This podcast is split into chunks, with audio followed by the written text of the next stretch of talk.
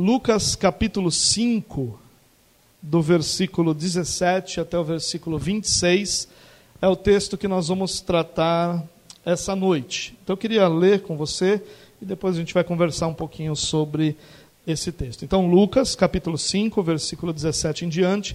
No seu boletim você tem a mesma versão que eu estou usando aqui, que é a versão NVI.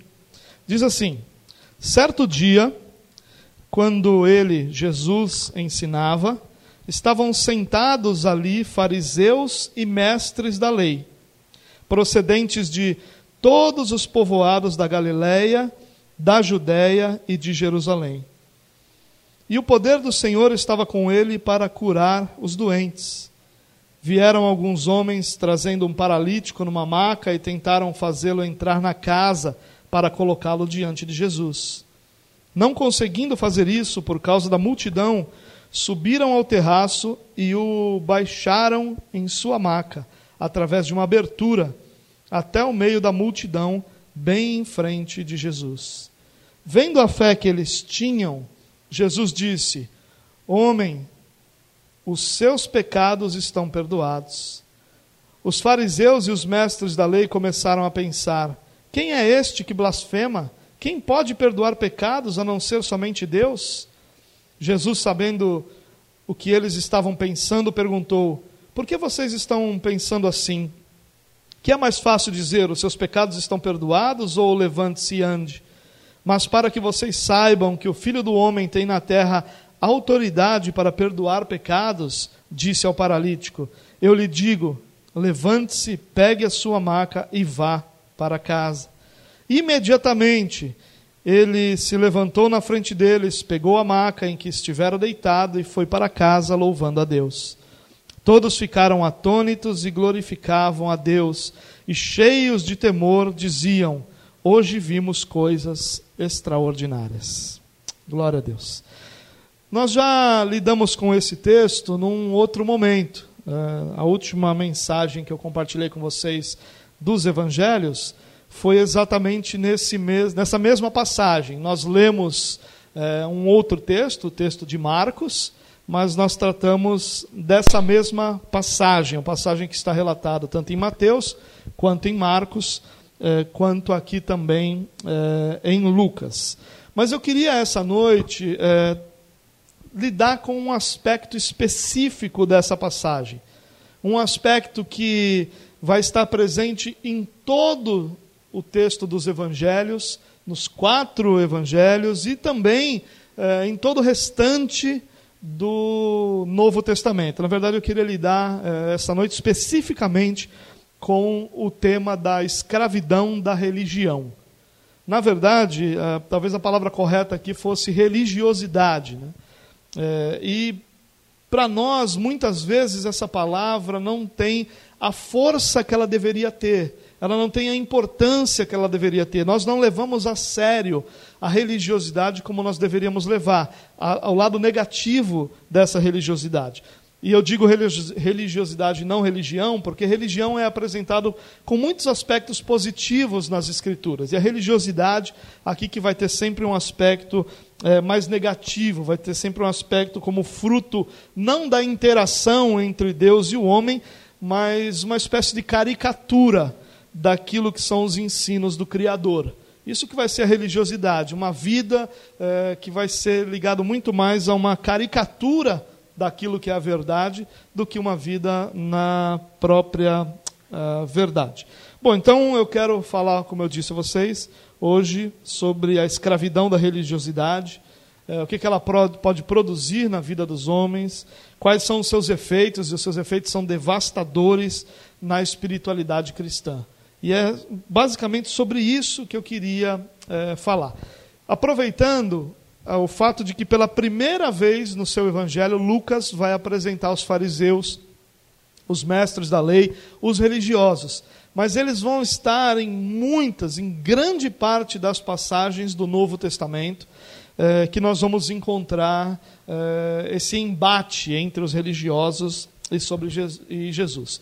É interessante notar que Lucas vai iniciar o seu relato destacando esses homens. Ele vai dizer: olha, certo dia, enquanto Jesus ensinava, estavam sentados ali fariseus e mestres da lei vim, procedentes de todos os povoados da Galiléia, da Judéia e de Jerusalém.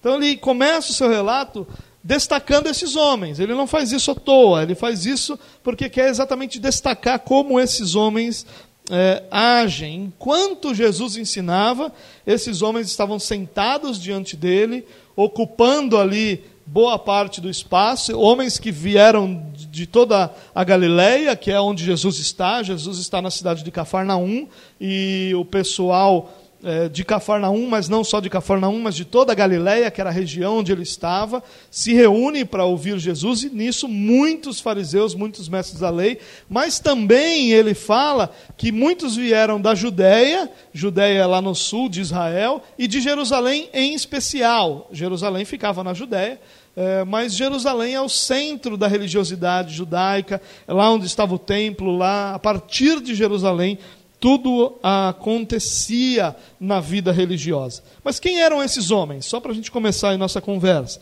Os fariseus, eles formavam um grupo religioso dentro do judaísmo. É muito comum a gente encontrar a palavra seita, né? Eles formavam uma seita dentro do judaísmo. Esse grupo alegava ser muito zeloso pela lei. E ele era muito zeloso, externamente zeloso.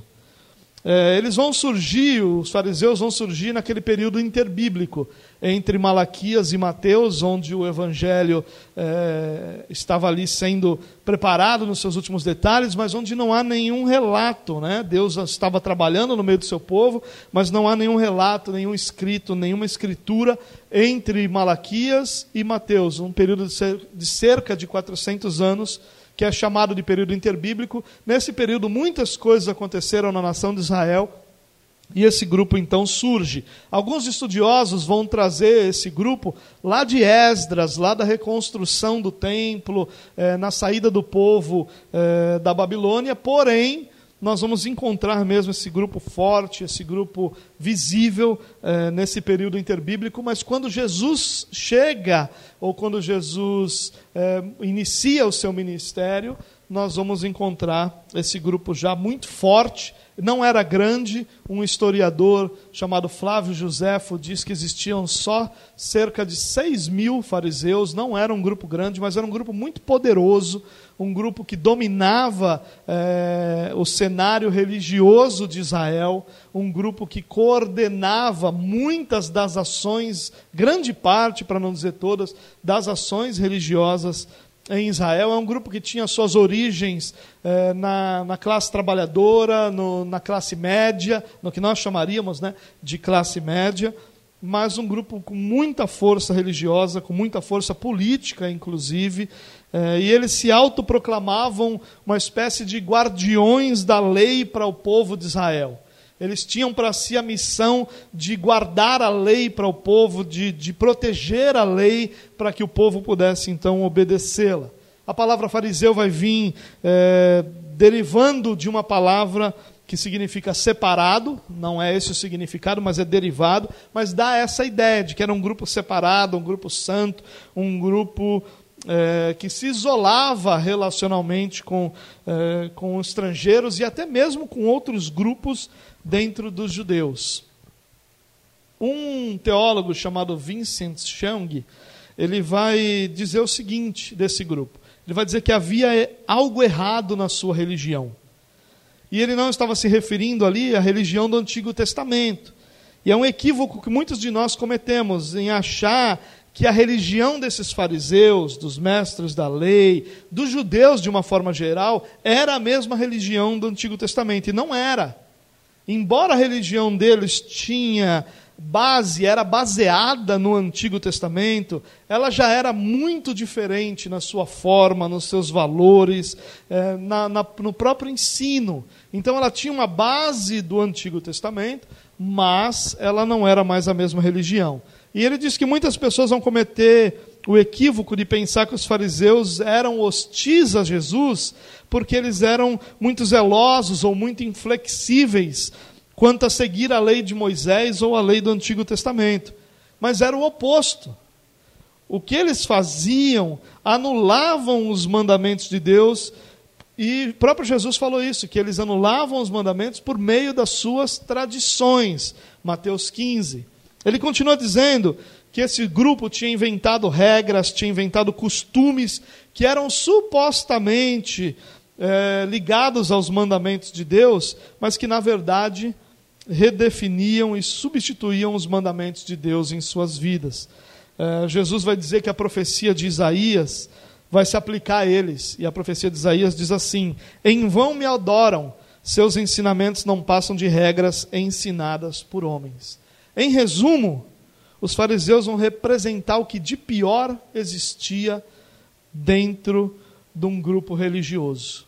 Eles perverteram aquilo que eram os mandamentos, eles, segundo eles mesmos diziam, colocavam uma cerca em volta dos mandamentos, impedindo que o pecado é, alcançasse, segundo eles, mas que na verdade transformou a religião deles num corpo de regras exteriores.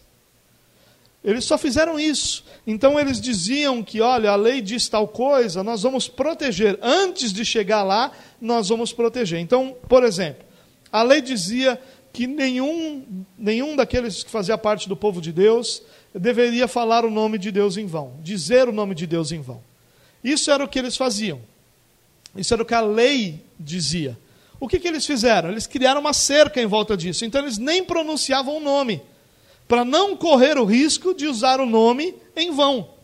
Então, é isso que eles fizeram. Ao invés de obedecer aquilo que a lei dizia, eles criaram regras que antecipavam essa obediência para eles nunca terem que chegar lá. E dessa forma eles transformaram aquilo que era a religião eh, do Antigo Testamento ou a lei de Moisés num punhado de regras a serem obedecidos, num conjunto de rituais externos, numa vida que não tinha nenhuma espiritualidade, mas que era repleta apenas de atitudes exteriores. Não que as atitudes exteriores sejam ruins, não é isso. Mas as atitudes exteriores, elas só têm valor, segundo o próprio Jesus, quando elas provêm de um coração que deseja obedecer a Deus não de um coração é, que está simplesmente cumprindo o ritual da lei sem se importar com o princípio por trás desse ritual, sem se importar com os valores que estão é, por trás desse, desses ensinos e dessas ordenanças que Jesus estabeleceu. Bom, já os mestres da lei, também chamados de escribas ou de doutores da lei, dependendo do autor dos evangelhos, dependendo da tradução que a gente usa, eles eram uma espécie de intelectuais da época. Eles formavam um tipo de academia que se esforçava para monopolizar a interpretação bíblica e o ensino religioso em Israel. Eles não eram necessariamente ligados a um desses grupos religiosos, apesar que muitos deles eram fariseus, alguns deles eram saduceus, alguns deles eram sacerdotes. Lucas vai identificar alguns mestres da lei junto com os sacerdotes, mas eles eram um grupo à parte, um grupo de intelectuais. Então, eles eram aquele grupo que pensava a lei, que interpretava a lei, que ensinava a lei.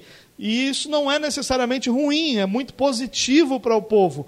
O problema é quando eles monopolizavam esse ensino e só o que eles ensinavam era verdadeiro e só o que eles ensinavam era correto e eles rejeitavam qualquer outra leitura das Escrituras mesmo que se provasse verdadeira, eles rejeitavam porque eles monopolizavam essa verdade. Bom, como eu disse, meu foco hoje é na escravidão da religiosidade. O que ela produz em todos que abraçam essa religiosidade.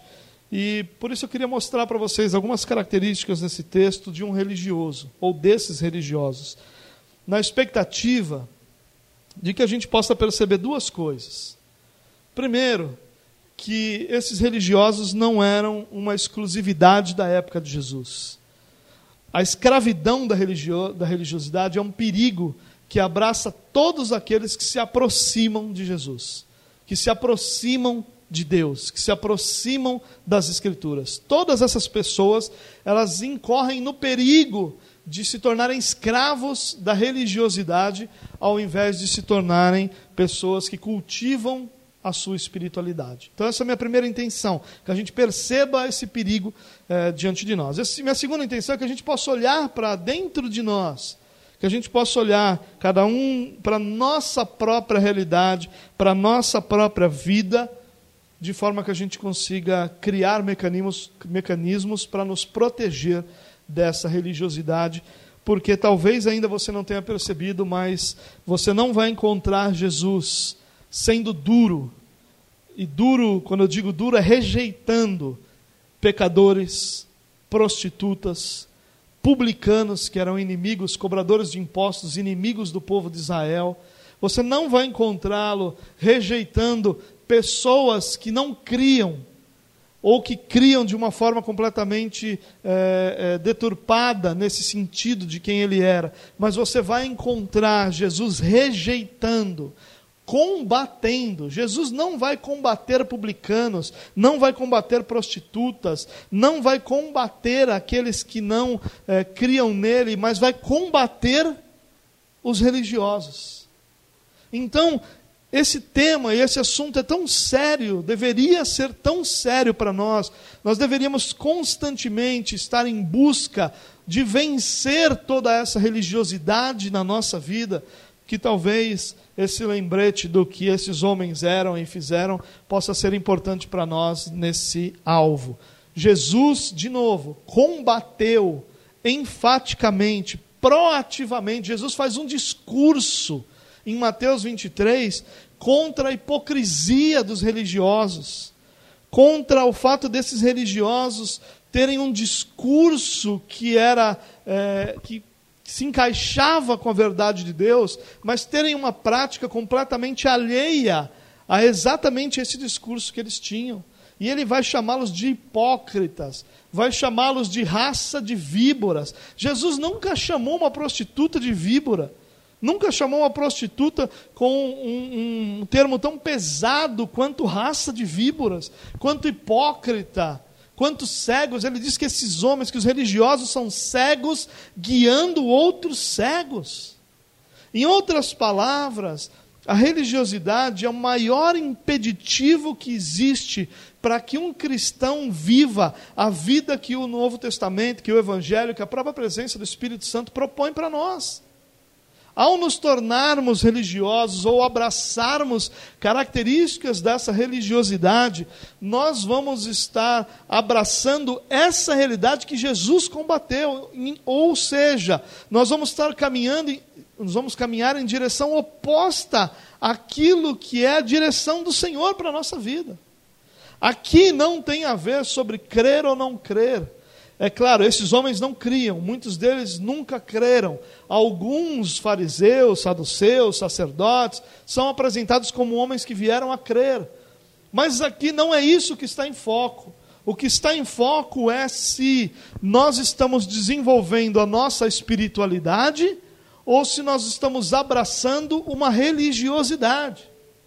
Se em nosso dia a dia nós estamos fomentando espiritualidade em nós, em nossa casa e ao nosso redor, ou se nós estamos produzindo ao nosso redor e em nós mesmos pessoas religiosas, pessoas com um exterior é, quase que perfeito, mas sem que isso seja produzido por um coração é, que se relaciona com o Senhor. É esse o sentido do que eu quero compartilhar com você. O alvo que eu quero alcançar com você hoje é esse: de nós olharmos para nós e de nós vencermos essas barreiras religiosas para que nós possamos caminhar diariamente em direção a uma espiritualidade sadia, saudável, que vai é, não só produzir resultados práticos, mas que vai produzir amadurecimento em nós e que vai desenvolver a nossa vida. No versículo 17, como eh, nós já lemos, diz que Jesus estava ensinando e que os fariseus estavam ali sentados, fariseus, mestres da lei, vindo de todos os lugares. E a primeira lição que eu aprendo aqui é que um religioso, e me permita mais uma vez usar esse termo de forma negativa, existe um lado negativo do religioso. Todos nós somos pessoas que é, têm um envolvimento religioso. Né? A igreja é um lugar de encontro religioso, então tem um lado positivo. Eu estou usando religiosidade e religioso aqui num sentido uh, totalmente negativo da palavra. Bom, é, um religioso ele é sempre apto para avaliar a postura, o discurso e a vida dos outros. Essa é a primeira característica do religioso. Ele está sempre pronto para avaliar como é que está a vida do outro. Sempre pronto. Ele está sempre pronto para sentar, para te ouvir, para sentar e te analisar, para sentar e ver você, para olhar o que você está fazendo e ali decidir se aquilo está certo ou está errado. Essa é a primeira característica do religioso. Esses homens estavam lá, diante de Jesus, simplesmente para avaliar o que Jesus estava falando. Simplesmente para julgar se o que Jesus estava dizendo era correto ou não. Para julgar se o que Jesus estava fazendo era ensinar algo verdadeiro ou não. Essa era a única razão. Eles não tinham nenhuma intenção de aprender de Jesus. Eles não tinham nenhuma intenção em crescer, em serem amadurecidos, em serem edificados. Eles queriam exclusivamente analisar Jesus, avaliar Jesus e decidir ali se a vida de Jesus estava é, de acordo com aquilo que eles tinham como a verdade absoluta para a vida deles. Em outras palavras, eles estavam lá só para avaliar se e aprovar ou não o ensino de Jesus. Um religioso nunca está diante de Jesus para ouvi-lo. Um religioso nunca vai para diante de Jesus para aprender dele. O religioso ele sempre vai para avaliar se aquele ensino se adequa à sua maneira de pensar. A maior prova disso, irmãos, é a quantidade de cristãos que existem hoje em nosso país que rejeitam doutrinas claras das Escrituras, porque elas são contrárias àquilo que eles acham. E quando você vai conversar com muitos desses cristãos e você diz: Olha, mas o que está escrito é isso. A resposta deles não é uma submissão ao que está escrito, mas a resposta deles é um não concordo, ou eu não vejo dessa forma eu não penso assim. Como se o que eu vejo, o que eu penso, o que eu acho, tivesse qualquer relevância diante das Escrituras. Não tem. Na verdade, um religioso ele sempre vai usar como argumento aquilo que ele acha, aquilo que ele sente, aquilo que ele percebe, em detrimento de usar como base para estabelecimento das suas ideias ou da sua cosmovisão as próprias escrituras, as próprias palavras de Jesus. Então, o que, que nós encontramos hoje? Cristãos que gostam de determinadas doutrinas, mas não gostam das outras. Cristão que, cristãos que gostam de determinadas partes das Escrituras, mas não gostam das outras. Cristãos que gostam de determinados temas, mas não gostam dos outros. Cristãos que vão é, gostar de determinadas realidades que a Bíblia ensina, como se aquilo fosse apenas um suporte para o que eles já creem. E vão rejeitar outras porque aquilo é contrário ao que eles já creem. Então, o ponto de partida da teologia do religioso é sua própria mente e não as Escrituras.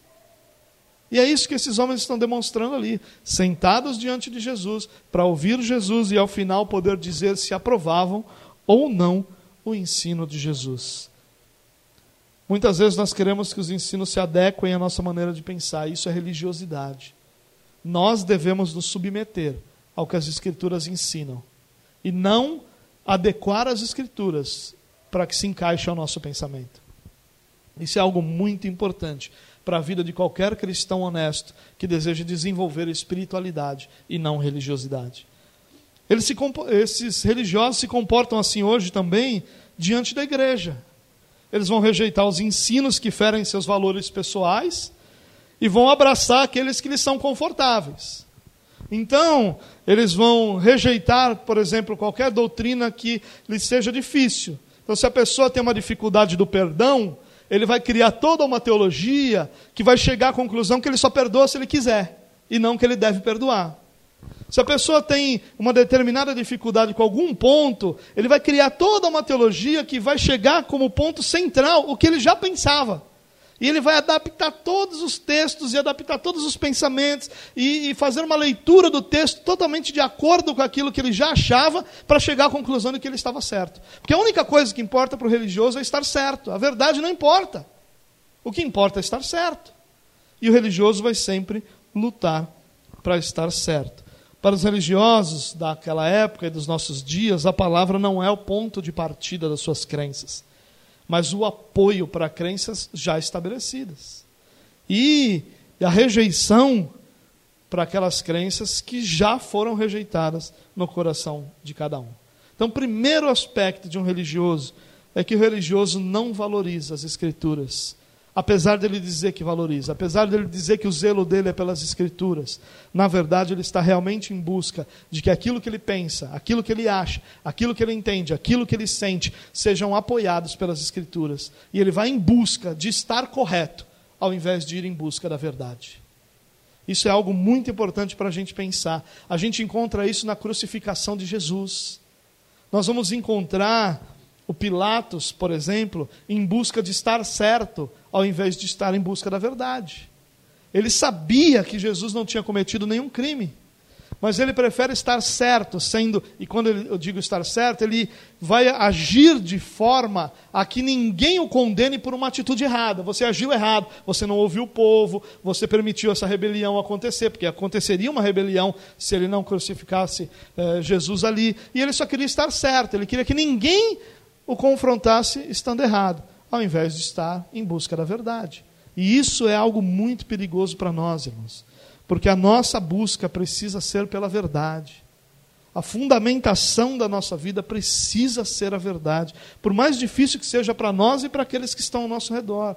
Porém, em busca de estarmos certos, nós vamos sempre perdendo a verdade pelo meio do caminho. No versículo 21, nós encontramos um pouquinho mais sobre esses homens. Olha o que o texto diz. Os fariseus e os mestres da lei começaram a pensar. O que, aconteceu ali? Jesus, é, os homens descem aquele paralítico diante de Jesus, e Jesus diz para esse homem, vendo a fé de todos que estavam ali, dos que o desceram e do próprio homem, porque havia necessidade de uma fé pessoal, ele diz para aquele homem: Homem, os seus pecados estão perdoados. E aí o versículo 21 diz: Os fariseus e os mestres da lei começaram a pensar: quem é esse que blasfema? Quem pode perdoar pecados a não ser somente Deus? Eles começam a pensar no seu coração, a pensar na sua mente, a pensar no seu íntimo: quem é esse que blasfema? Quem pode perdoar pecados a não ser somente Deus? E a primeira coisa que eu vejo aqui é que o religioso é incrivelmente rápido em sua rejeição. O religioso não para para pensar. O religioso não reflete, o religioso não medita. O religioso não questiona. O religioso não senta para entender. O religioso simplesmente decidiu o que é e o que não é. O religioso, ele escuta, mas não te ouve. O religioso, ele recebe o que foi dito e de forma alguma reflete sobre isso. Ele não medita sobre isso, ele não coloca isso em oração, ele já tem uma resposta pronta. Porque, como todo religioso, tudo que ele quer é estar certo.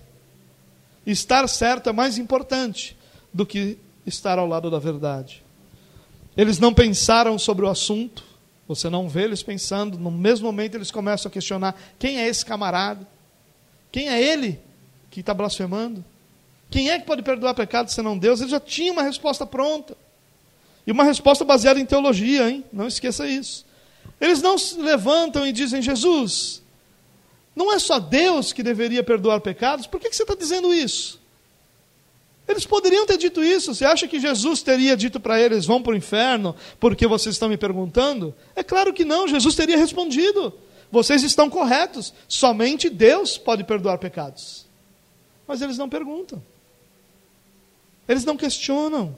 Eles não sentam, eles não se levantam, no caso, né? já estavam sentados. No nosso caso, a gente fala sentar para conversar, né? ali eles precisavam se levantar para perguntar. Eles não fazem isso. Eles nem sequer esperam o final do ensino de Jesus. Quando Jesus diz que estão perdoados, acabou ali no coração deles, já não tem mais nada de ensino, não tem mais nada para ouvir, eles já estão decididos no coração, eles nem permitem que esse ensino seja completamente feito. Ao ouvirem, eles já tinham um veredito: blasfemo. O religioso é sempre muito rápido em rejeitar o que ele está ouvindo. O religioso não, não escuta. O religioso não pensa. Não que ele não saiba pensar, ele sabe. Mas ele abre mão dessa capacidade em prol de estar certo. A segunda característica que eu encontro aqui nesse trechinho que a gente leu é que um religioso não manifesta misericórdia. Ele não manifesta. Jesus está dizendo a um paralítico, e o, o termo paralítico aqui provavelmente se refere a alguém com uma doença degenerativa, ou seja, que não estava somente paralítico e permaneceria paralítico, mas que era paralítico e estava se degenerando até a morte.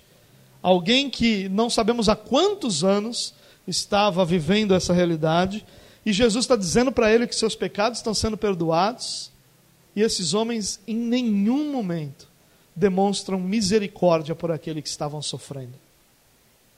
Religioso nunca demonstra misericórdia. Religioso está certo, e já que eu estou certo, você deve ser punido. Já que eu estou certo, você deve ser rejeitado. Já que eu estou certo, você não tem direito a falar mais nada. Ele não demonstra misericórdia não tem misericórdia para aquele homem que estava sofrendo. E é uma das principais e maiores características de alguém que foi regenerado e que está desenvolvendo a sua espiritualidade é ser misericordioso. Porque quando ele olha para o espelho, ele vê alguém que, se não fosse pela misericórdia do Senhor, teria sido consumido por seus pecados.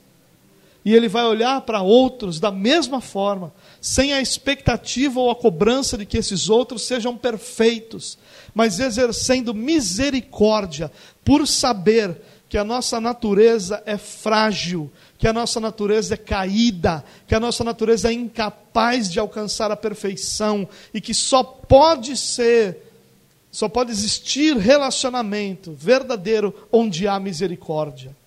A religiosidade quebra com relacionamentos, porque onde há religiosidade não existem relacionamentos verdadeiros. Existem relacionamentos que, de cobrança, de pressão, de exigência, e que se tornam, ao final da história, relacionamentos falsos, porque a única forma que nós temos de fugir da falta de misericórdia do religioso é nós sermos falsos, é nós dizermos que está tudo bem quando não está, é nós não chorarmos quando desejamos chorar, é nos controlarmos quando nós desejamos, desejamos expressar o que estamos sentindo, é sermos falsos, porque sendo falso, nós estaremos sendo agradáveis ao religioso. Esse tipo de relacionamento não é verdadeiro. Esse, tipo de relacionamento não é cristão. Esse tipo de relacionamento não produz maturidade, não produz vida, não produz nada. Só relacionamentos verdadeiros podem produzir vida. Só relacionamentos onde a verdade, onde a, a nossa incapacidade é exposta, onde nossa fragilidade é exposta, onde nossa imperfeição é exposta.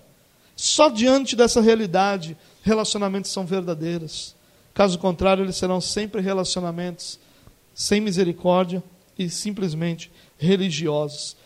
Ao invés de pensar num homem que estava sofrendo, há muitos anos, que estava destinado à morte e que estava agora sendo perdoado, tudo o que eles se preocupam é se Jesus tinha ou não autoridade para falar o que ele estava falando. Religioso sempre vai tratar assuntos secundários como assuntos principais. Ele sempre vai focar no detalhe ao invés da coisa grande.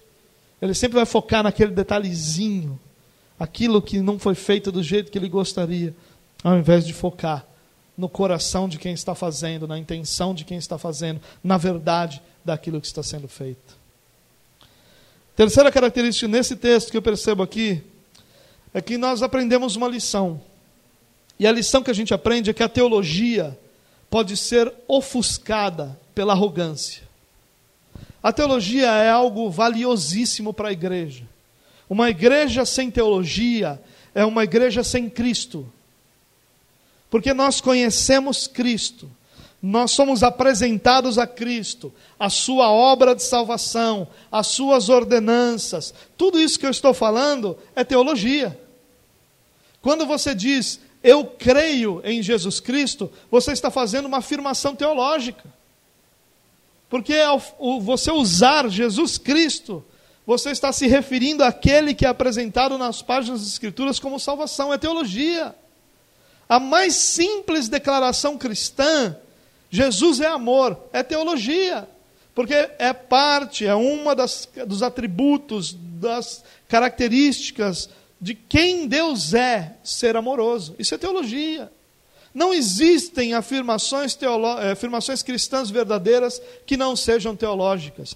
Toda afirmação cristã é teológica. Teologia é um presente de Deus para a igreja. Teologia é algo que o Senhor concedeu à igreja para que a igreja cresça, para que a igreja aprenda, para que a igreja não seja enganada. O próprio Jesus disse que o povo é enganado porque falta conhecimento.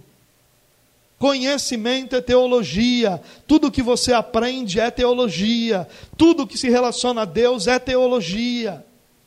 Teologia é algo valioso para a igreja. Mas a teologia traz consigo um perigo enorme. E o perigo que a teologia traz consigo é de ser ofuscada pela arrogância. Quando um coração arrogante abraça a teologia, sua mente é ofuscada, porque a arrogância vai produzir isso. A declaração desses homens era correta. Ninguém pode perdoar pecados senão Deus. Somente Deus pode perdoar pecados. Mas na sua arrogância, eles não dão crédito a quem está falando. E eles vão dizer: quem é esse que blasfema? Quem é esse camarada que está falando uma blasfêmia como essa? Esse foi o pensamento deles. Quem é esse?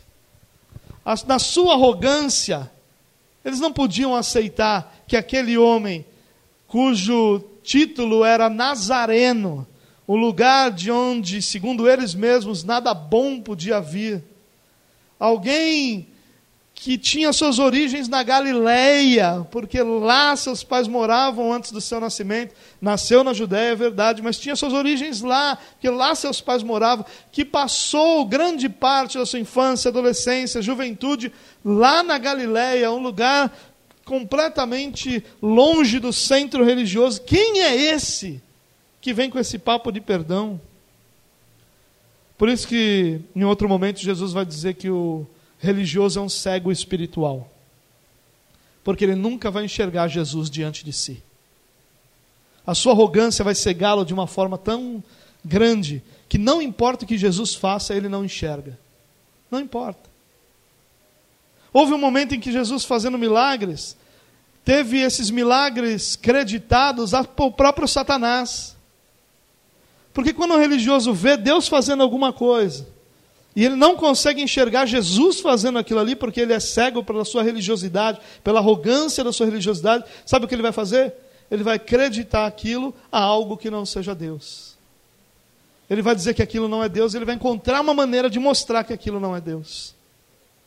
Então ele vai dizer que o que curou foi Deus, que a manifestação de Deus era por emoção, que aquelas palavras não eram bem assim, ele sempre vai encaixar o que ele pensa com aquilo que está acontecendo. Porque sua teologia, que é em grande parte correta, é ofuscada pela cegueira produzida por sua arrogância. Ao invés de usufruir do momento em frente ao Messias, eles preferiram rejeitá-lo. E assim os religiosos fazem eles estão num ajuntamento como esse, e ao invés de usufruírem da presença de Jesus, de crescerem, de aprenderem, de se desenvolverem, eles preferem rejeitar. Rejeitar cada uma das partes, ou todas as partes, ou alguma das partes de uma reunião como essa. Por causa da cegueira da sua, da sua religiosidade. A gente aprende aqui também é que o religioso ele tem como característica não ser aberto a aprender. Religioso não quer aprender nada. Por que, que eles não perguntaram por que, que Jesus estava falando aquilo? Por que, que eles não perguntaram, Senhor, isso que o Senhor está falando me parece blasfêmia? Não precisava chamar de Senhor, Jesus, isso que você está falando me parece blasfêmia, porque só Deus pode perdoar pecados. Você pode me explicar melhor sua declaração? Por que, que eles não fizeram isso? A razão é simples. Porque eles já sabiam. Quem já sabe não precisa aprender. Você sabe quanto é 2 mais 2? Você sabe, não sabe? Então, se no final da reunião alguém te chamar, irmão, vem aqui que eu quero te ensinar alguma coisa, dizer, olha, que é 2 mais 2. eu vou te ensinar a fazer essa conta, o que, que você vai dizer para ele? Irmão, eu já sei, você não precisa me ensinar isso, porque eu já sei. E é por isso que você não pergunta para ninguém quanto é 2 mais 2, porque você já sabe. E aquilo que a gente já sabe, a gente não pergunta. E aquilo que a gente já sabe, a gente não precisa aprender. E o religioso sempre acha que sabe, sempre tem certeza que sabe, por isso ele não precisa aprender mais nada. Por isso ele não precisa perguntar mais nada. Por isso ele se reveste de uma soberba, se colocando acima de todos aqueles que estão para aprender. Porque ele já sabe. E aí então eu decido que eu já sei e que eu não preciso mais de respostas. Quem não precisa de respostas não tem nada para aprender. E por isso esses homens não perguntaram nada para Jesus.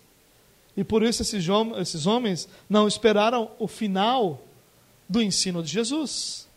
E por isso esses homens não esperaram o desfecho daquela história, porque eles já sabiam. E quando a gente já sabe, a gente não precisa aprender. Versículo 24 diz assim: Jesus vem, vai dizer: Olha, homens, por que vocês estão pensando assim no seu coração tal? O que é mais fácil? É mais fácil perdoar ou é mais fácil dizer levante e? Ou curar? E versículo 24, Jesus diz assim: Mas para que vocês saibam que o Filho do Homem tem na terra autoridade para perdoar pecados, disse ao paralítico: Eu lhe digo, levante-se, pegue a sua maca e vá para casa. Imediatamente ele se levantou na frente deles pegou a maca em que estivera deitado e foi para casa louvando a Deus. Se alguém tem verdadeiro zelo por Deus, teria se quebrantado nesse momento. É o que aconteceu com esses homens. Com outros que estavam lá. Eles louvaram a Deus. E muitos vão dizer: olha, a gente está vendo coisas extraordinárias. Mas os religiosos não. Você não encontra os fariseus e os mestres da lei louvando a Deus. Você não os encontra voltando para Jerusalém dizendo: Encontramos o Messias. Você não os encontra se reunindo e dizendo: Esse é o Messias que nós estamos esperando. É ele que veio para trazer redenção a Israel. Você não encontra essa reação. E sabe por que Jesus faz isso diante desses homens? Jesus traz o perdão na melhor oportunidade que ele podia trazer. Como obviamente não era de se esperar outra coisa de Jesus. Alguém que saberia, sabia o que estava no coração do homem, ele não saberia o melhor momento? Certamente sim. Mas tem um detalhe aqui interessante sobre essa passagem. Os rabinos ensinavam que era impossível que alguém fosse curado sem que esse alguém fosse antes perdoado. Então eles ensinavam o seguinte: para que você que tem uma enfermidade seja curado, primeiro Deus precisa perdoar você. Se Deus te perdoar, Deus vai te curar. Se Deus não te perdoar, você vai permanecer debaixo dessa enfermidade. Esse era o ensino dos rabinos. Os rabinos tinham um ensino muito ligado entre a doença, o sofrimento e o pecado. Então você vai ter um paralítico é, visto pelos religiosos como alguém que era daquela forma por causa dos seus pecados. Você ia ter um leproso que era visto daquela forma, que, segundo os rabinos, era leproso porque era pecador e Deus estava pulindo ele. Muitos pecados, você vai encontrar uma passagem onde vão perguntar para Jesus eh, sobre um cego de nascença: quem pecou, ele ou seus pais? Essa era a mentalidade desses homens. Eles iam pensar, estavam sempre dizendo que se você está sofrendo é por causa dos seus pecados. É mais ou menos o que a teologia da prosperidade ensina hoje. A teologia da prosperidade vai dizer que se você não está vivendo melhor, a melhor vida que um homem pode imaginar, tem algo errado com você. É, o mesmo, é a mesma linha, é o mesmo pensamento, é a mesma raiz. Só que aqui os rabinos vão focar muito em doenças. A prosperidade vai focar muito em ter. Né? A teologia da prosperidade vai focar muito em ter, mas é a mesma raiz. E aí, quando Jesus cura esses homens que acreditavam que ninguém podia ser curado sem antes ser perdoado, o que, que Jesus está dizendo para esses homens? Esse camarada foi perdoado. Porque se ele não tivesse sido perdoado, ele não poderia ser curado. Não é assim que vocês creem? É isso que ele está perguntando para aqueles homens lá. O que ele está dizendo é que ao curar o paralítico, os religiosos ali presentes e todo o povo deveriam entender que o paralítico havia sido perdoado. E se ele foi perdoado, é porque Jesus declarou que ele seria perdoado. E já que somente Deus pode perdoar pecados, e esse homem foi perdoado, qual é a inferência lógica? Jesus é Deus. E como Deus, ele pode perdoar pecados. É isso que Jesus está ensinando para aqueles religiosos. E eles deveriam, naquele mesmo momento, entender: peraí, ele foi curado, ele não poderia ser curado sem ser perdoado. Significa que ele foi primeiro perdoado. E como ele foi primeiro perdoado, esse homem que declarou o perdão tem autoridade para perdoar. E como só Deus tem autoridade para perdoar, esse homem é Deus. É isso que, que eles deveriam ter percebido ali na hora. O povo vai louvar Deus, o povo vai reconhecer que o que eles viram foi algo extraordinário. Mas e os religiosos? Talvez você leia o texto e não fale nada sobre eles. Mas quando você lê todo o restante dos evangelhos, você vai aprender que um religioso nunca se rende. Nunca se rende. Eles nunca estão dispostos a mudar, nunca estão dispostos a reconhecer que estavam errados. Ao contrário, cada vez que você confronta um religioso, ele fica mais duro. Seu coração fica mais duro, sua realidade fica mais dura. Os religiosos não aceitaram a manifestação de Deus de uma forma diferente daquela que eles achavam que Deus havia deveria ter. Isso é uma característica do religioso. Não, Deus pode se manifestar, mas ó, desse jeito. É desse jeito. Você já ouviu o ditado que diz assim: Deus ajuda quem cedo madruga? Tem muito crente que acha que isso é um texto bíblico, né? Mas, é, de onde você tirou, né? Segundo um candidato aí, da Bíblia, né? O cara tira o, os, a sua, seus pensamentos. Bom, se você crê que Deus ajuda quem cedo madruga, quando Deus ajudar o cara que acorda meio-dia, sabe o que vai acontecer com você? Você vai se revoltar contra Deus. A sua oração vai ser assim: Senhor, eu não aceito, eu acordo cedo todo dia, estou passando por isso. O vagabundo lá acorda meio-dia, o Senhor abençoou. Talvez você já tenha feito oração assim. Isso, isso é uma expressão de religiosidade. Isso é uma expressão de que nós só, o religioso só aceita a manifestação de Deus se ela for do jeito que ele acha que deve ser. Aí sim. Aí é Deus. Mas se Deus, na sua soberania, poder e infinita superioridade de entendimento, decidir fazer de outra forma, ai do Senhor. Senhor, vem cá, senta aqui que eu vou te ensinar a ser Deus. Senhor não sabe. Aquele irmãozinho, ele é dizimista. O senhor está pisando na bola quando o senhor não está trazendo grande prosperidade para ele. Por favor, Deus, faz o que tem que ser feito do jeito certo. Tem que te ensinar agora. É claro que ninguém diria isso nessas palavras, mas a gente diz, quando a gente diz eu não aceito isso, eu não aceito isso, Senhor, porque eu faço isso, isso e isso e eu não aceito isso sobre a minha vida. Quem diz que o que você faz é que determina o que acontece na sua vida? Quem disse isso para você?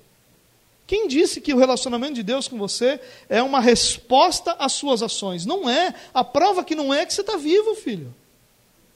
Se a resposta, se Deus somente respondesse o que nós fizéssemos, todos nós estávamos mortos, fulminados pela justiça santa e perfeita do nosso Deus.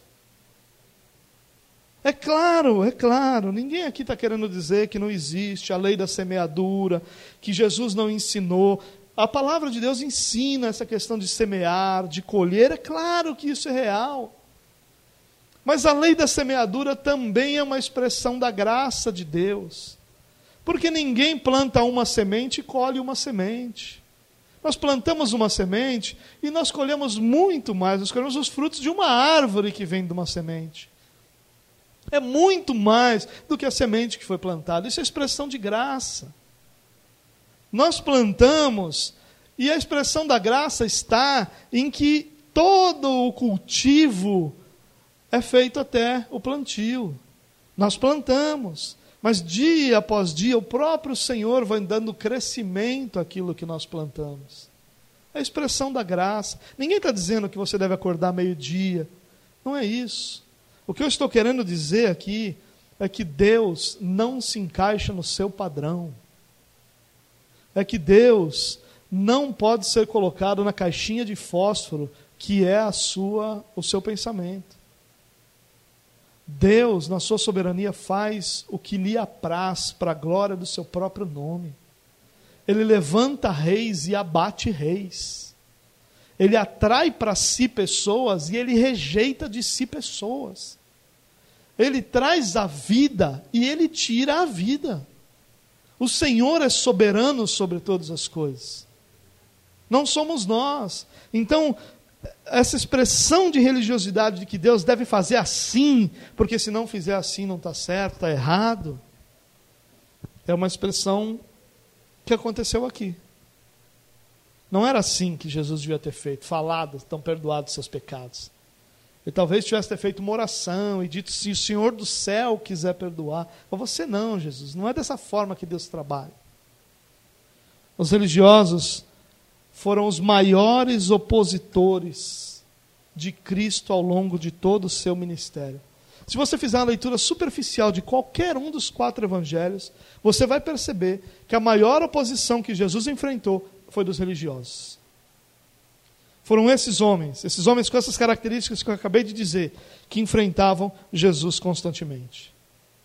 Ele foi perseguido, denegrido, acusado, compararam ele a Satanás e por fim o mataram.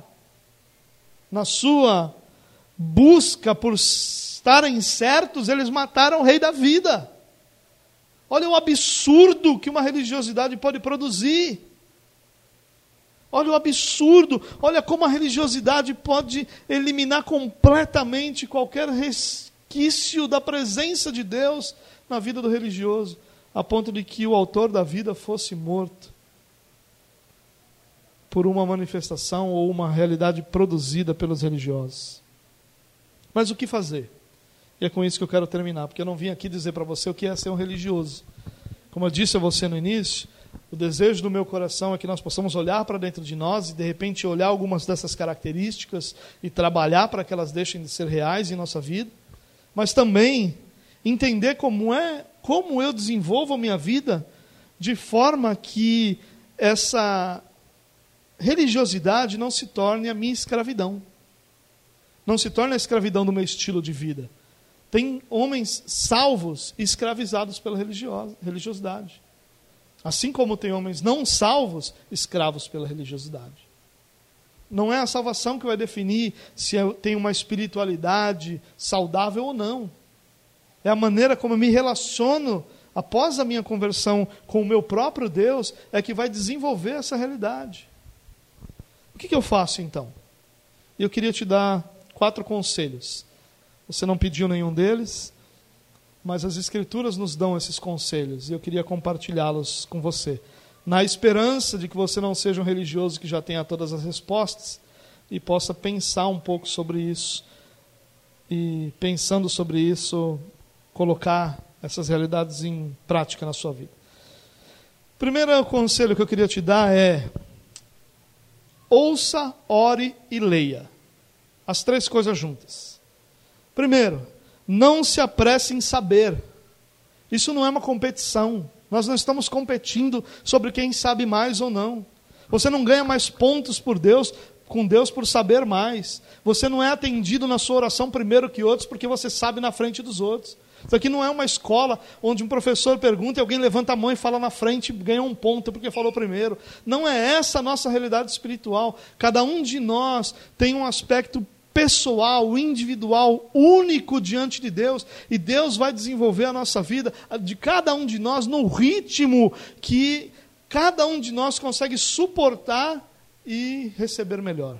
Não se enganem com isso. Tem pessoas que um ano depois da sua conversão já são missionários na África. E tem pessoas que 50 anos depois da sua conversão ainda estão lutando para entender conceitos básicos da sua fé. Cada um tem seu ritmo, cada um tem seu tempo. Cada um tem sua individualidade no seu relacionamento com Deus. Por isso, ouça. Não tenha pressa em saber. Ouça. Deixa a pessoa que está falando com você terminar a frase. Deixa a pessoa que está te ensinando terminar o ensino.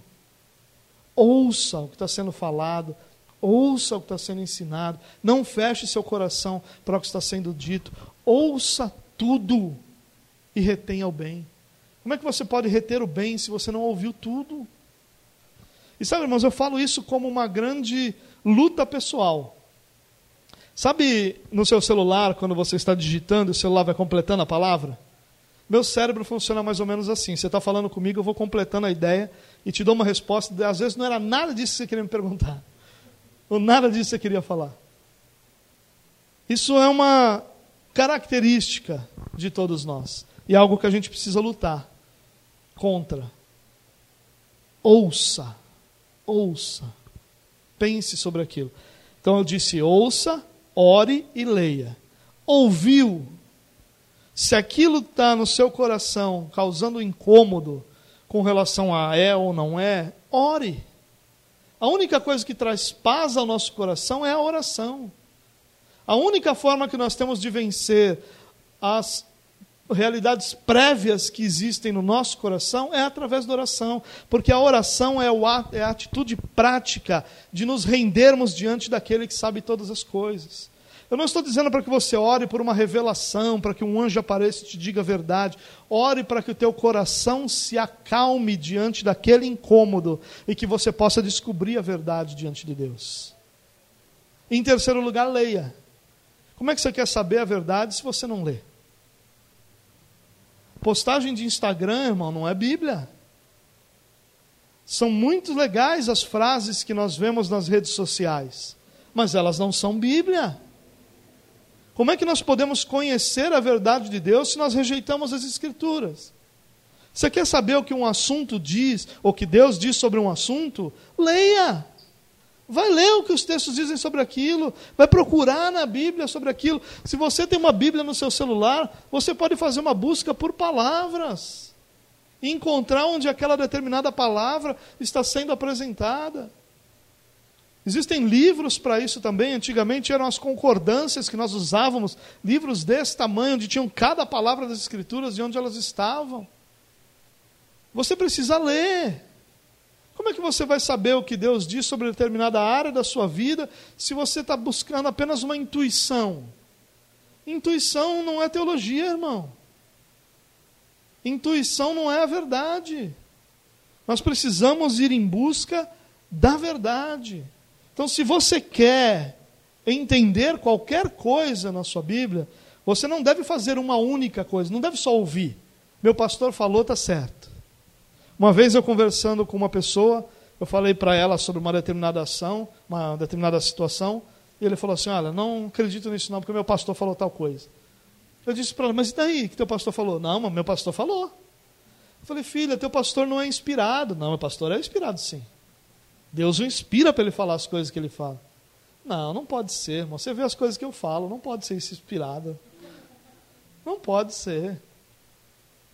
Mas às vezes a gente tem esse, esse pensamento.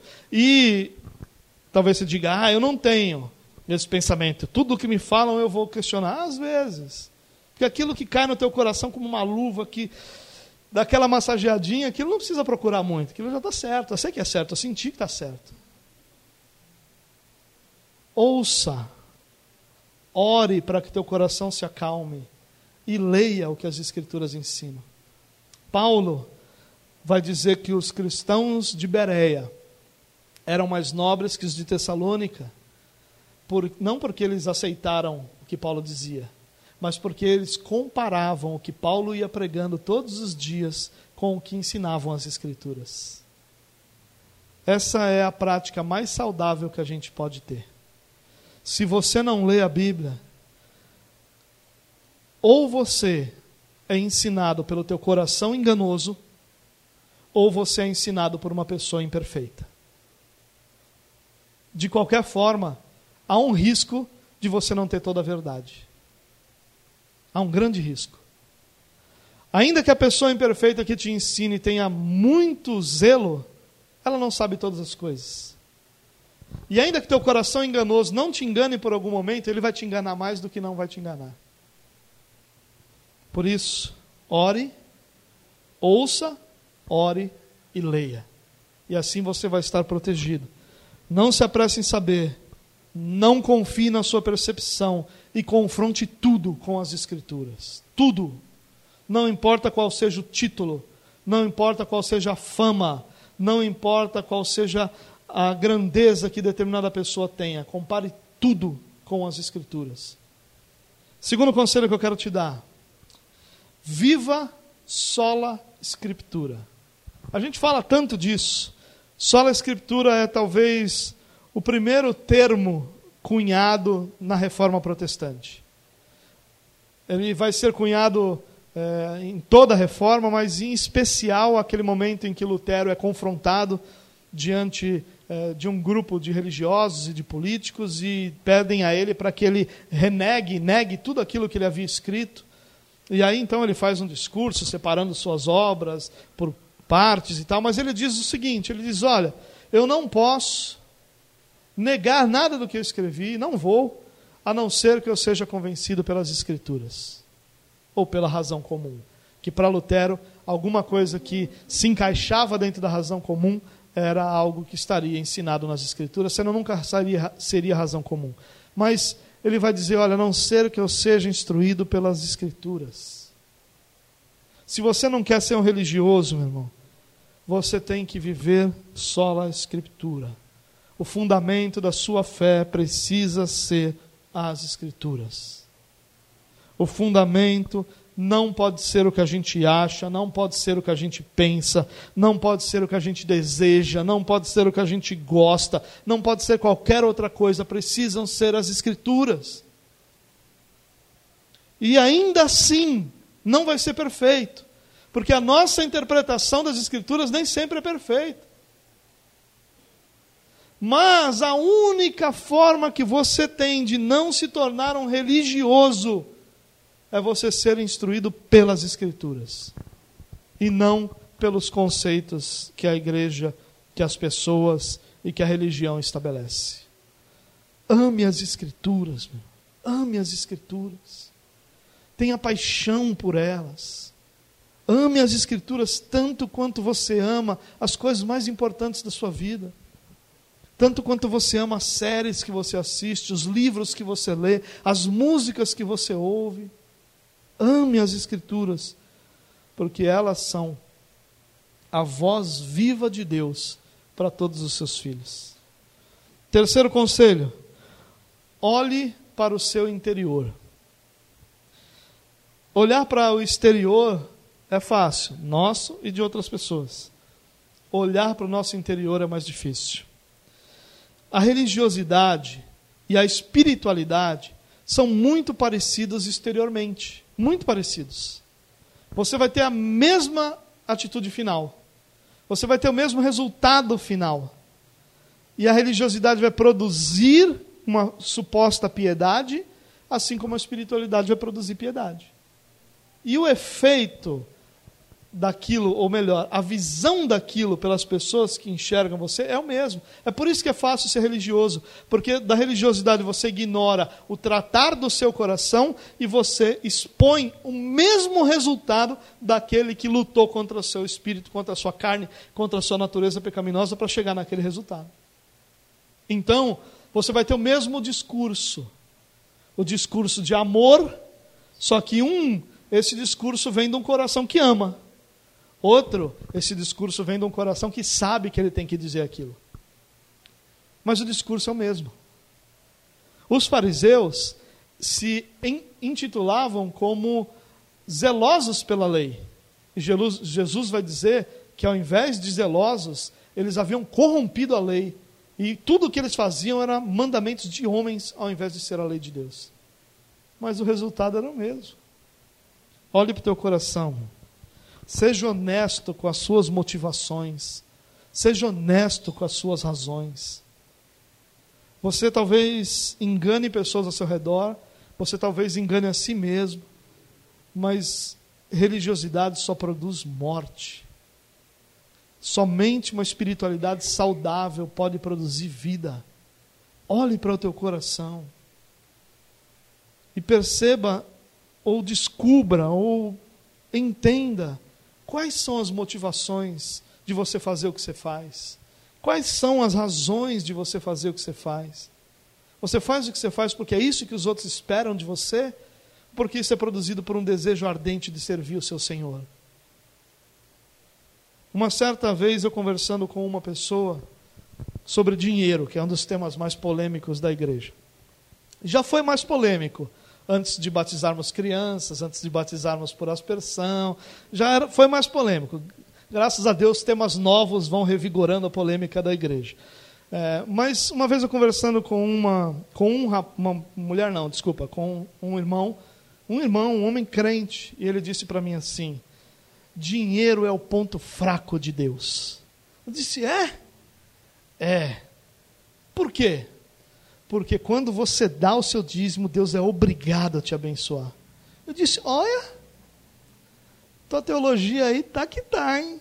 Não, tenho certeza disso. Eu dou meu dízimo porque Deus é obrigado a me dar de volta. Eu falei, rapaz, você já parou para pensar? Você já se escutou? Você quer que eu grave para você ouvir o que você acabou de dizer? Porque eu acho que você não está ouvindo você mesmo. E se alguém dissesse isso para você, você não ia ter tanta certeza. Não, eu tenho certeza. Mas o que, que eu disse para ele? Eu disse: olha, o que Jesus vai ensinar e confrontar os religiosos é uma coisa muito simples. Não é o que eles estão fazendo. Jesus vai confrontar por que eles estão fazendo. O que Jesus vai dizer é que a lei não é um conjunto de regras para serem estabelecidos, para serem cumpridos mas é um conjunto de princípios para serem vividos. O resultado é o mesmo, mas o que interessa para Deus não é a atitude final que agrada ou desagrada os homens, mas é a motivação do teu coração que te levou até ali. Se você disser para mim que você acredita no dízimo como algo de Deus, e eu já cansei de dizer para vocês que eu creio nisso e que essa é minha prática, eu creio nisso, mas se a minha motivação for receber de volta, ela está errada. E eu preciso olhar para o meu coração para descobrir por que, que eu oro, para descobrir por que, que eu estou aqui essa noite, para descobrir por que, que eu participo do louvor ou por que, que eu prego, para descobrir por que, que eu faço o que eu faço, qual é a motivação do meu coração. Eu faço o que eu faço por alguma razão que não seja glorificar a Deus, ou estou fazendo essas coisas para glorificar a Deus? Por que, que eu entrego meu dízimo? Eu entrego meu dízimo porque eu quero ser melhor que outras pessoas? Porque eu quero receber de volta aquilo que é meu direito? Ou porque eu quero glorificar a Deus com o modelo que Ele mesmo estabeleceu, que Ele nunca eliminou e que, ainda que todas as maldições advindas dessa desobediência tenham sido eliminadas em Cristo Jesus, eu quero honrar a Deus com aquilo que Ele tem feito pra, pela minha vida? Qual é a minha motivação? A gente precisa olhar para dentro de nós mesmos. E esse tópico é o talvez o principal tópico que me motivou a trazer essa mensagem essa noite. Porque nós estamos no início de um ano. No dia 31, provavelmente você já contou um monte de mentiras para você mesmo. Mentiras do tipo: esse ano eu não vou tomar refrigerante, esse ano eu vou mudar a minha alimentação, esse ano eu vou caminhar, né? Eu fiz várias dessas é, decisões. Todas começam na próxima terça-feira. Porque até terça-feira era um período de preparação psicológica. Né? E eu estou achando que terça-feira é pouco. Né? Mas nós fizemos, nós fazemos resoluções de final de ano, porque o, o final de ano ele é motivador para o ser humano, faz parte de nós. Você não se sente motivado por um novo ano? Alguma coisa acontece com você. Ou você se sente motivado dizendo, tenho mais um ano pela frente, vou encarar esse ano e coisas vão mudar na minha vida. Ou você diz, meu Deus, começou mais um ano, mais uma vez vai ser tudo igual, tudo como era antes. Mas alguma coisa você olha para esse ano.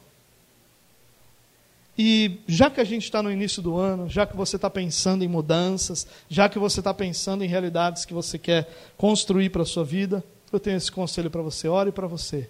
Ore, olhe para dentro de você. e analise quais são suas motivações e suas razões. Não cabe a nenhuma outra pessoa julgar suas razões. Quando a Bíblia fala sobre não julgar, ela não está falando sobre julgar o que foi feito. Isso, a Bíblia diz que nós devemos julgar segundo a reta justiça. Então, não caia nessa de que nada deve ser julgado. Há sim muito que deve ser julgado. Aquilo que é visível deve ser julgado. Quando Jesus disse para que a gente não julgue, ele está falando sobre motivações do coração. Nenhum de nós é capaz de julgar a motivação do teu coração. Eu não sei qual é a motivação do teu coração, você não sabe qual é a minha em muitas situações. Porém, você sabe qual é a motivação do seu próprio coração. E se você quer viver uma vida de espiritualidade, você precisa olhar para o teu coração e se livrar de qualquer resquício de religiosidade que esteja te impedindo de viver o melhor relacionamento com Deus que você pode viver. Em último lugar, eu vou terminar com isso. Desenvolva sua espiritualidade. Religiosidade se desenvolve com regras. Você vai criando regras e você vai se adaptando àquilo. Vou dar um exemplo simples disso, de uma regra que nem é uma regra escrita. Você percebe como qualquer pessoa que chega na igreja, depois de alguns meses que ela passa aqui, ela já não está mais te cumprimentando como boa noite? Em algum lugar perdido no sótão da religiosidade evangélica, ela vai descobrir o paz do Senhor. E aí ela vai abraçar isso como um mantra e ela vai dizer para todo mundo paz do Senhor. Ninguém ensinou isso a ela, não tem nenhuma, nenhuma lição de discipulado vai dizer agora que você é cristão, cumprimente, cumprimentem-se uns aos outros com a paz do Senhor. Não estou dizendo aqui também que você não deve, não é isso.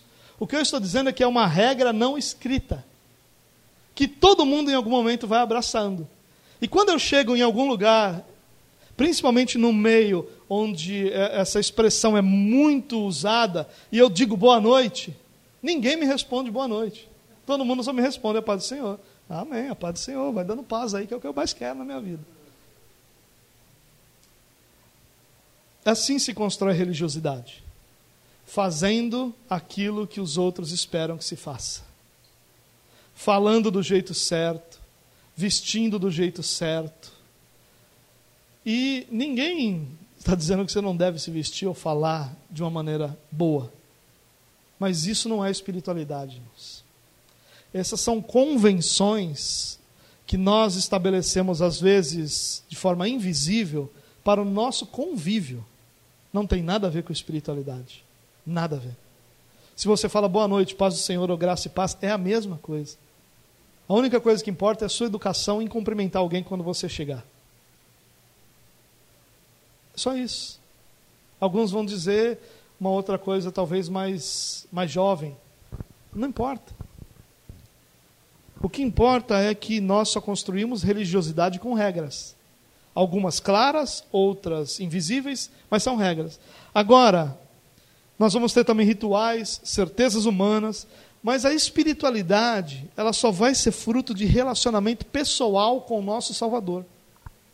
Não se desenvolve espiritualidade sem que se haja um relacionamento pessoal com Cristo. É por isso que nós vamos ver pessoas que conhecem a palavra fazendo coisas absurdas.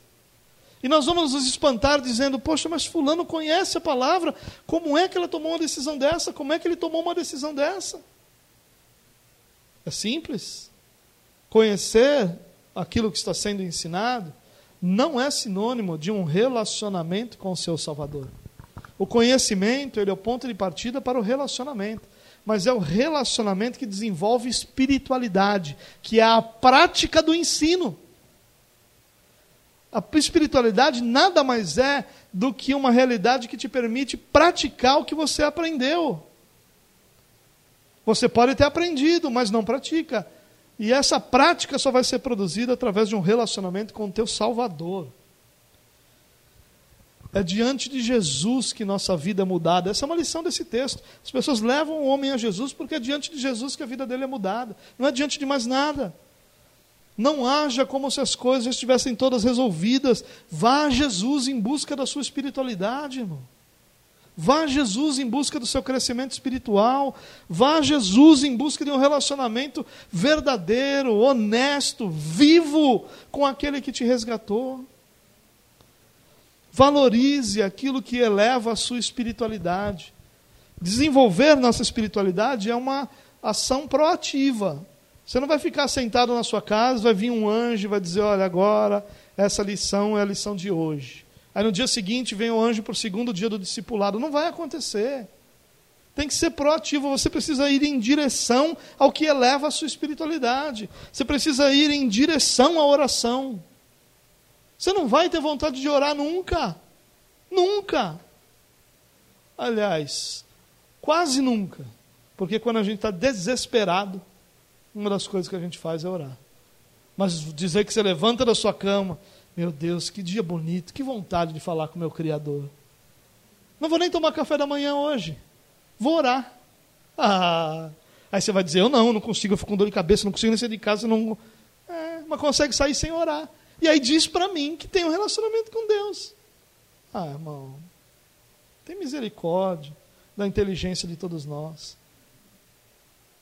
Se nós não temos proatividade em direção à oração, se nós não temos proatividade em direção à leitura bíblica, em direção à comunhão com os santos, esses talvez sejam os três elementos mais importantes da nossa espiritualidade: comunhão dos santos, leitura bíblica e oração. Eu acho que uma pessoa que desenvolve essas três realidades é uma pessoa que tem uma espiritualidade saudável. Quem se esforça para estar em comunhão com seus irmãos, quem se esforça para orar, quem se esforça para ler, você pode ter certeza que essa pessoa vai desenvolver uma espiritualidade saudável. Um dia desses, um irmão disse para mim, pastor, mas eu fico com sono quando eu leio. Ou a letra é pequena. Eu falei, irmão, você percebeu que é tudo desculpa? Você fica com sono. Mas quando o seu time joga e o jogo começa às 10 da noite e acaba meia-noite, você assiste até o final. A série que você gosta, você está na maior expectativa do próximo capítulo. Mas será que você está na maior expectativa do próximo capítulo que você vai ler na sua palavra, na sua Bíblia? São só desculpas, irmãos, desculpas que nós damos para enganar a nós mesmos. Hoje você tem um aplicativo do celular que tem a Bíblia em áudio. Em vez de você colocar essas músicas miseráveis que você chama de música de crente, Coloca a Bíblia para você ir lendo para o seu trabalho. Dá para fazer até download para você não gastar o miserável do 3G que você tem aí de 500 mega. Leia as Escrituras. São elas que nos revelam Jesus Cristo. Não é a música, meu irmão. Não é a música. Sabe, eu creio, para mim, que um crente não deveria, de forma alguma, ter qualquer outra atividade antes de falar com o seu Deus. Nenhuma. Ele não deveria ir no banheiro lavar o rosto antes de falar com o seu Deus. E ele não deveria priorizar nenhuma outra atividade antes de ler a palavra de Deus. Ele não deveria ouvir uma música, não é regra isso aqui não, tá? É só um, uma tentativa de valorizar aquilo. Não deveria ouvir uma música, não deveria assistir um jornal, não deveria abrir o Facebook enquanto não tivesse lido as Escrituras. Porque isso realmente demonstraria que ele crê que as Escrituras são palavra viva de Deus para ele. Eu quero terminar te dizendo uma coisa: religiosidade é natural. Todo ser humano é religioso. Não existe ser humano não religioso. Talvez você diga para mim, mas e o ateu? O ateu é religioso. O Deus dele é ele mesmo. A teologia dele é não crer. Ele crê em alguma coisa, ele crê que Deus não existe. Ele crê. Ele vive pela fé que ele tem do mesmo jeito que qualquer outra religião tem. Religião é natural. Todo ser humano é religioso. O texto de Eclesiastes vai nos dizer que Deus colocou em nós o desejo, o anseio pela eternidade. Mas mesmo assim nós não entendemos o que ele faz. Isso é inato ao homem. Todo ser humano precisa encontrar uma resposta para a sua espiritualidade, para a sua eternidade, para a sua existência. Todo ser humano precisa. Isso é natural. E é fácil a gente criar nossas religiões. É fácil a gente criar nossas maneiras de ver Deus, aquilo que Deus faz ou não faz. Espiritualidade não é natural, espiritualidade é construída. Se nós não construirmos nossa espiritualidade, nós nunca teremos uma espiritualidade saudável. E é isso que nós precisamos para a nossa vida. Uma espiritualidade saudável, que exalte, glorifique e que torne o nosso Deus o centro da nossa própria vida.